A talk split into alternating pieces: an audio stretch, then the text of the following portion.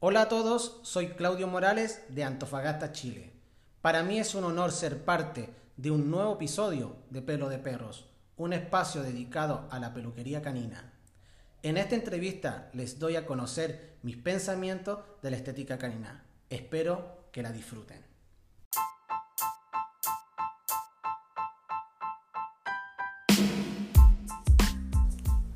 Hola a todos, estás en un nuevo episodio de Pelo de Perro, un podcast dedicado a la peluquería canina y en el que tratamos temas relacionados con nuestra profesión.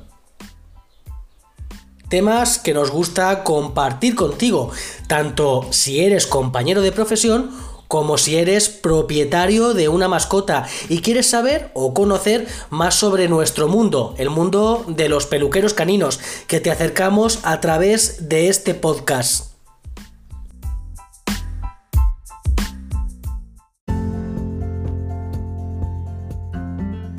Estás en pelo de perro, 20 minutos para acercarte a la peluquería canina, con Juan Martínez y Patricia Campos.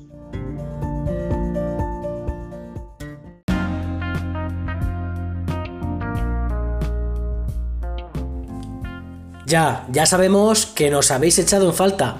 Nos lo habéis dicho durante estas semanas de ausencia, pero como os contábamos en nuestro podcast dedicado a la estacionalidad, durante este mes las semanas de duro trabajo nos han ocupado todo nuestro tiempo y nos han obligado a aparcar esta labor desinteresada.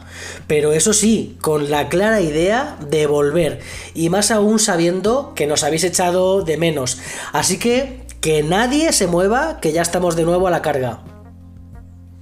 Comenzamos esta segunda temporada de Pelo de Perro con una sección que a mi compañera Patricia Campos le encanta y con una entrevista a un compañero de profesión que esta vez te traemos desde Chile le he conocido a través de las redes sociales, ya que no tengo el gusto de hacerlo en persona. Y tengo que decir que se trata de un peluquero entusiasta que ha conseguido un sello propio en los trabajos que nos muestra.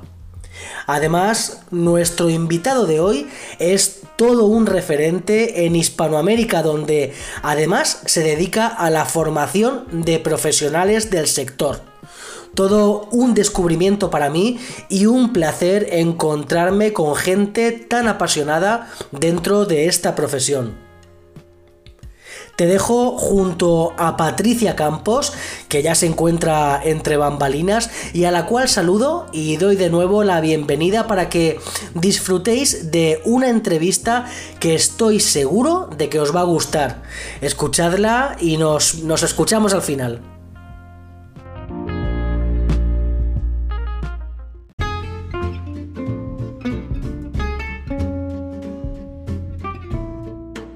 10 preguntas para un peluquero canino.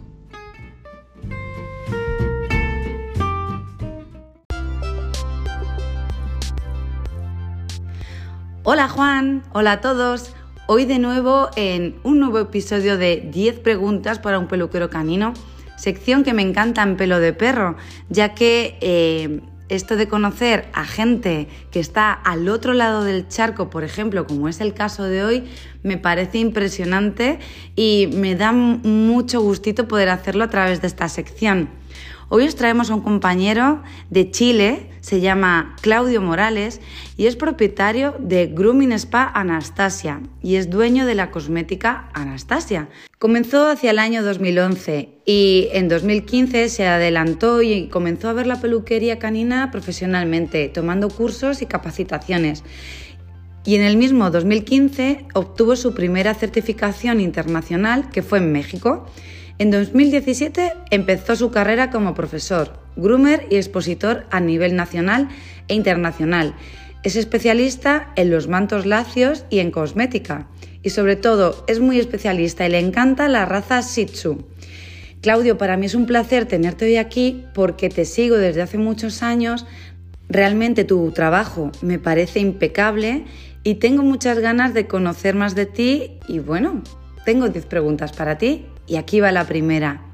Claudio, ¿qué es para ti la peluquería canina? Dinos tu definición personal. Para mí es mi profesión, no un oficio, y es un estilo de vida, que en realidad es lo que me ha dado todo.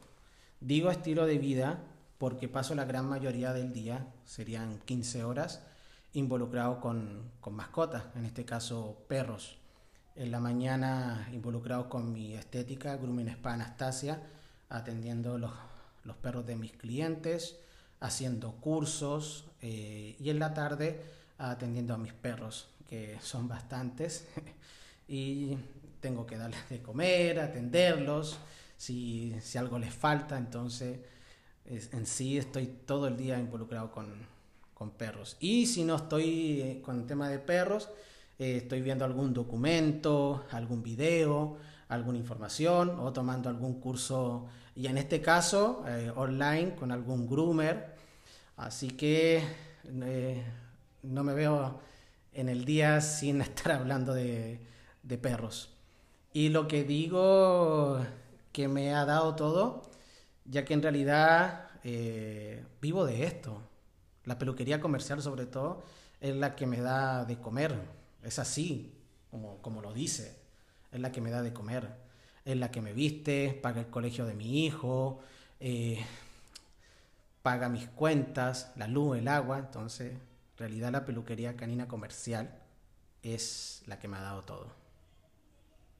¿Qué es lo más bonito de la peluquería canina? ¿Qué es lo que más te gusta? Lo más bonito, yo creo que sinceramente son los perros rescatados, que ese fue el principal, la principal motivación que me llevó a, meterme o integrarme en el mundo de la peluquería canina comercial. Los cambios que hago en ellos tan radicales permiten que puedan encontrar un hogar más rápidamente. El estilo que más utilizo en ellos son los estilos asiáticos, eh, que en realidad yo les llamo kawaii Kawaii eh, significa en japonés tierno o bonito. el estilo kawaii o asiático, en realidad, eh, me permite trabajar con ellos con poco pelo y lograr una expresión muy tierna. Y de esta forma ellos logran encontrar más rápido un hogar o irse en adopción. Y lo que más me gusta es que he podido realizar eh, uno de mis mayores grandes sueños, que es viajar por el mundo enseñando y conociendo distintas culturas. Eh, el enseñar se me hace muy fácil, realmente disfruto mucho enseñar y viajar es lo máximo. Realmente viajar es, es una pasión que tengo. ¿Y qué es lo más feo, lo que menos te gusta, lo que más te desagrada? A ver, son varias cosas. Una es que el dueño me oculte información, como por ejemplo que el perro es agresivo y por la agresividad lo han rechazado en varias peluquerías, que el perro es epiléptico. Entonces, ese tipo de información para mí es bastante valiosa para poder entregar un servicio profesional. Lo otro es que el dueño te exige, no te pide, sino que te exige realizar un corte que le provoca daño al perro, como por ejemplo eh, los cortes de doble capa, los perros de doble capa, un samoyedo, un terranova, un san bernardo, por el simple hecho que le bota mucho pelo en la casa. Entonces, eso realmente me, me molesta, o no me gusta, mejor dicho. Eh, lo otro es que los perros vengan en muy mal estado, como por ejemplo nudos en exceso, lleno de bichos, garrapata, pulga, incluso hasta gusanos en la piel. Eh, y que el dueño te dice que no lo rapes, que le salves el manto, que lo dejes bonito. Eh, entonces, y en ese estado, en ese estado es aceptable un perro de la calle o en, estado de abandono. Pero saber que ese perro tiene propietario y lo trae en esas condiciones, eso realmente es algo que no, que no me gusta de la estética. El, el maltrato que lo hacen los dueños por ignorancia. ¿Y cómo te organizas en tu trabajo diario? En Grooming Spa Anastasia eh, somos tres personas, mi esposa Flor, mi ayudante y yo. Antes de la pandemia los organizábamos que recibíamos todos los perros en la mañana y los entregábamos en la tarde. ¿ya? Eh, ahora por temas de bioseguridad y por todo lo que conlleva la pandemia, los agendamos por citas y por dos jornadas, en la mañana y en la tarde. Realizamos entre 8 a 12 perros y los organizamos de tal forma, con perros de stripping, un perro de mantolacio, perros de corte a tijera, baño y corte a, que son todos a máquina. ¿ya? Un perro en la mañana de stripping y otro perro en la, en la tarde de stripping. Y todos los cortes a tijera se hacen en la mañana. Eh, los cortes que son de baño y corte a máquina se hacen en la tarde.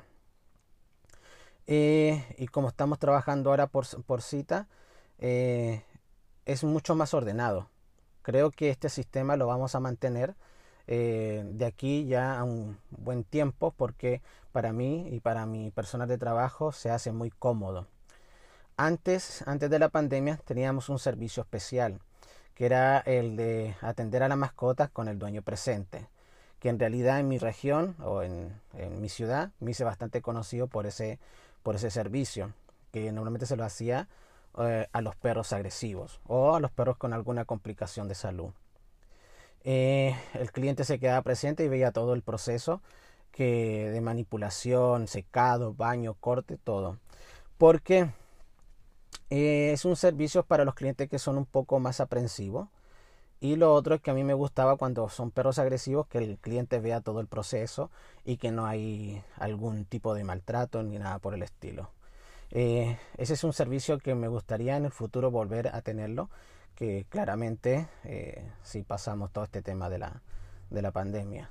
Y lo que me está gustando ahora, que antes no daba, no daba tanto, no daba tanto es el servicio de stripping, que ahora realmente me está gustando muchísimo ese servicio porque los clientes que me están tocando ahora de stripping son bastante ordenados, me los traen cada 20 días y nada, eso me está encantando ahora.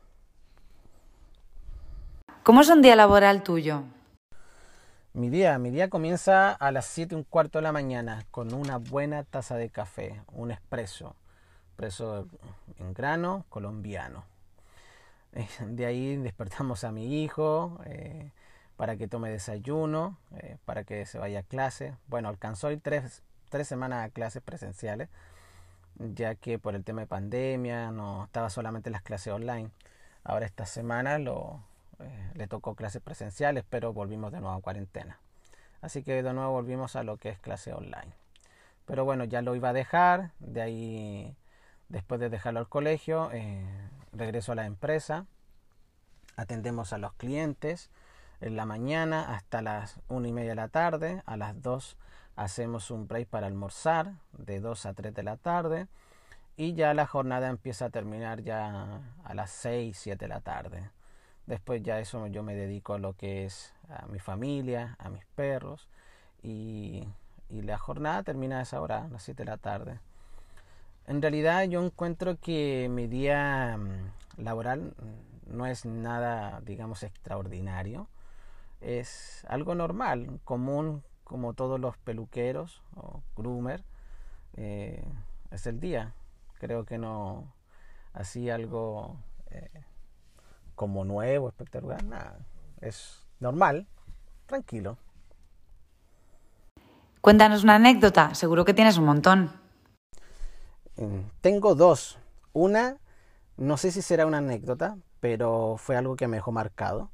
Y lo otro, sí, definitivamente que me pasó el año pasado.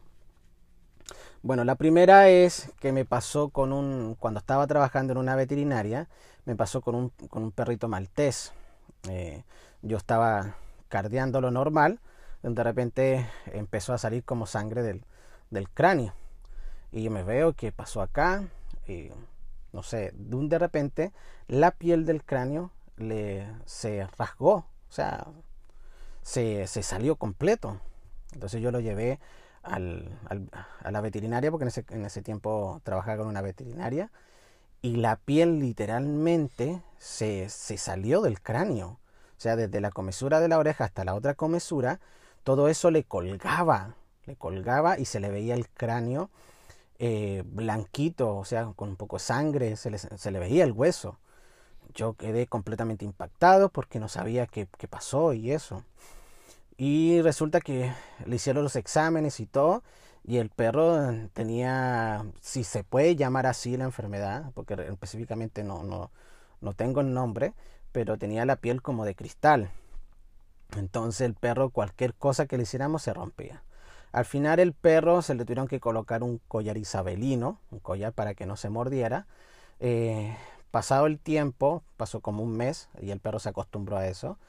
Pero no sé qué pasó, que el collar se lo sacaron y el perro se empezó a morder en la parte del abdomen, el estómago. Se hizo daño, obviamente por, por las complicaciones de la piel y se le salieron todo lo que es las vísceras, todo y el perro, el perro murió, supimos que murió entonces nunca había conocido con una patología algún perro con eso. Eso me quedó como muy marcado.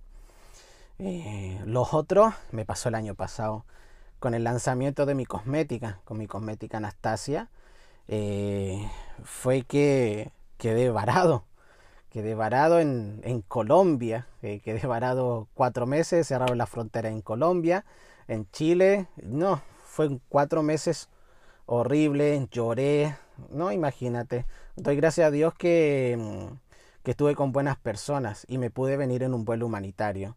Eh, la preocupación era terrible. No, no, la experiencia no se la, no se la, no se la doy a nadie. Pero gracias a Dios, mi familia y todos estuvimos bien y pude llegar a Chile en un vuelo humanitario que, que realmente lloré y lloré muchísimo volver a pisar mi tierra.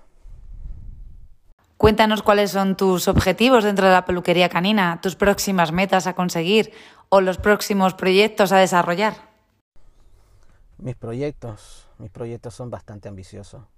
Siempre me pongo mm, retos muy altos. Eh, uno ya lo estoy cumpliendo, que fue un análisis de bastantes años, de 5 a 6 años, que fue la cosmética Anastasia champú, acondicionadores, queratina, todo lo que tiene que ver con cosmética para mascota. Que el año pasado saqué el lanzamiento de, de Grooming Anastasia, que es la marca de, de la cosmética. Eh, fueron, fueron bastantes años, entonces siempre soñé con tener algún producto que fuera para las mascotas con, con no con mi nombre, sino con, el con un nombre propio, pero que yo fuera el propietario de eso. Entonces se me dieron las posibilidades que eh, pude sacar adelante la cosmética. Eh, y la lancé en, Colombia. Eh, gracias a la persona que es Ediel y su familia, su hija. Con ellos estamos trabajando fuertes allá en, Colombia para poder sacar adelante la cosmética. Es un proyecto que lo tenemos detenido por ahora. Doy gracias a Dios que no lo, que no lo, no, no, no ha fallado y no, no hemos quebrado con eso. Eh, pero tenemos quieto por el tema de la pandemia. El otro, el otro proyecto es tener una, una academia, también en Colombia, pero más que una academia, un instituto. Es algo, un proyecto demasiado grande. Eh, un instituto, por ejemplo, tener sus distintas áreas, como de tener sus distintos profesores, contratar veterinarios, contratar groomer, contratar eh, estilistas, eh, para que puedan dar sus respectivas clases. Mm, la idea es que yo claramente igual pueda dar clases o seminarios en ese instituto, pero quisiera que realmente mm, que fuera algo como muy más profesional, más tipo universidad, ¿entiendes? Entonces que detenga sus su distintas áreas. Ese es un proyecto bastante ambicioso para mí y quisiera hacerlo en Colombia. Colombia es un país que me ha abierto mucho las puertas. Que te cuento, he ido varias veces, he hecho gira, casi hasta por un mes. He estado dando clases cerca de 10 ciudades ahí en Colombia. Entonces es un país que, que adoro, que adoro demasiado. El otro tiene que ver poco con la peluquería o con el tema de los perros pero es algo muy lindo que me gustaría tener una cafetería. Amo mucho el café, como te contaba, eh, y me gustaría juntar esas dos cosas, que es, por ejemplo, que el dueño pueda llegar y tomarse un cafecito y pueda seguir esperando a, su mascota eh, mientras la están peluqueando. Eso en realidad son, son mis sueños, son mis proyectos eh, y voy lento, pero a paso firme. Mejor dicho, a paso fuerte. ¿Cómo ves el futuro de la peluquería canina en general? Yo lo veo bastante bien el futuro de, la peluquería canina. Eh, si comparamos cuando yo me inicié, eh, ni siquiera había las cartas que hay ahora. La evolución de las máquinas, cada día más livianas, las tijeras, los mismos profesionales eh, se han capacitado, ya digamos, groomer, estilista, incluso el médico veterinario también se ha involucrado mucho en lo que es la estética canina. Entonces yo lo veo bastante, bastante prometedor, yo lo veo bastante bien, con mucha evolución constante y rápida eh, junto con la tecnología. Eh, eso es bastante importante, la tecnología. Entonces, sí, yo veo un futuro muy, muy grande para la peluquería canina. Eh, con decirte que siento que ya en un par de años más la peluquería canina va a estar para el siguiente paso que es la universidad y que se haga una profesión. Danos un consejo para un propietario de mascotas, algo que tenga que saber o algo que necesite mejorar o aprender. Consejo creo que serían dos, para el futuro propietario y para el propietario en sí.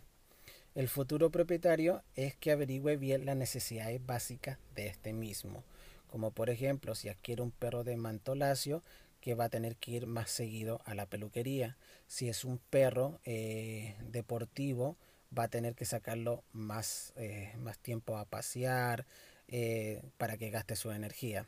Entonces, ver si realmente él puede llegar a cubrir estas necesidades básicas.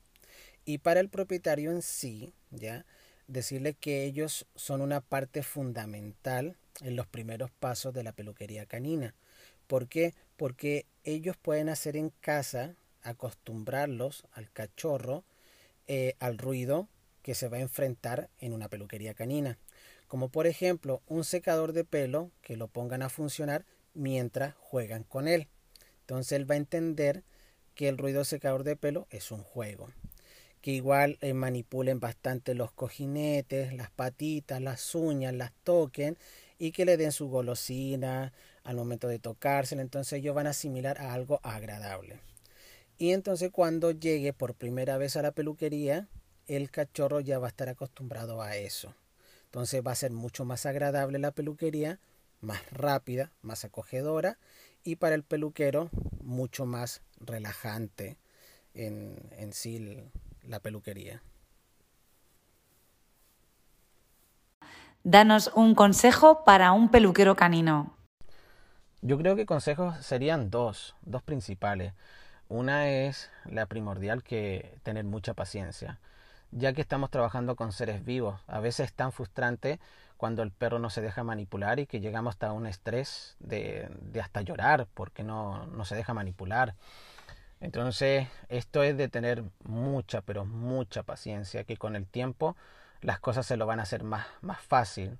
Lo otro es que estemos en constante capacitación, eh, tomando cursos, seminarios, talleres prácticos, y no solamente con, con lo que tenga que ver en, con cortes o con peluquería canina. La peluquería canina es un conjunto de muchas cosas muchas cosas. Tomen curso con etólogo, tomen curso con, con personas que están en refugio, con personas, con adiestradores caninos, con paseadores, eh, con médicos veterinarios, ¿de acuerdo? O sea, es, es, un, es un todo. Yo lo invito a que estén en contacto y capacitación y no solamente en lo que es corte, eh, como les digo, con varios, con varios profesionales del área.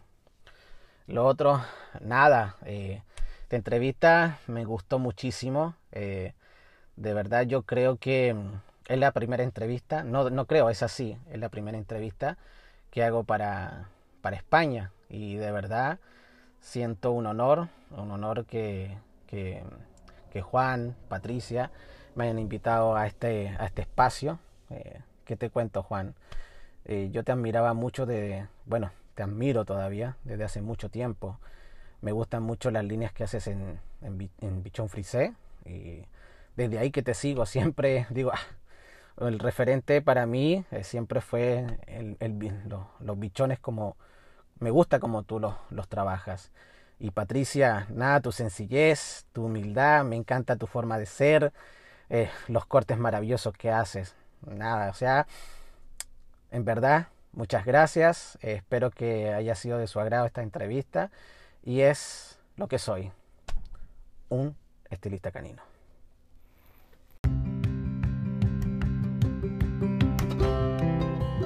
Claudio, gracias por esta pedazo de entrevista. Qué gusto haberte tenido aquí con todos nosotros.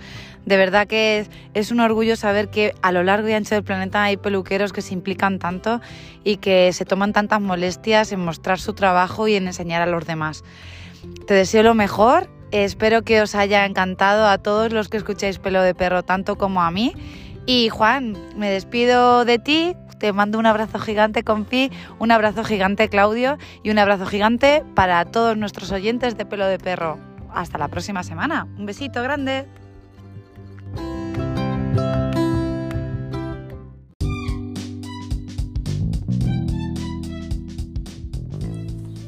Muchas gracias Patricia y muchas gracias a ti también Claudio.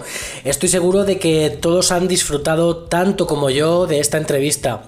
Es todo un placer escuchar a gente a la que a pesar de los kilómetros nos une una misma sintonía. Nos despedimos una vez más y os damos las gracias por acompañarnos en un nuevo episodio. Nos escuchamos en la próxima. Hasta luego. Thank you.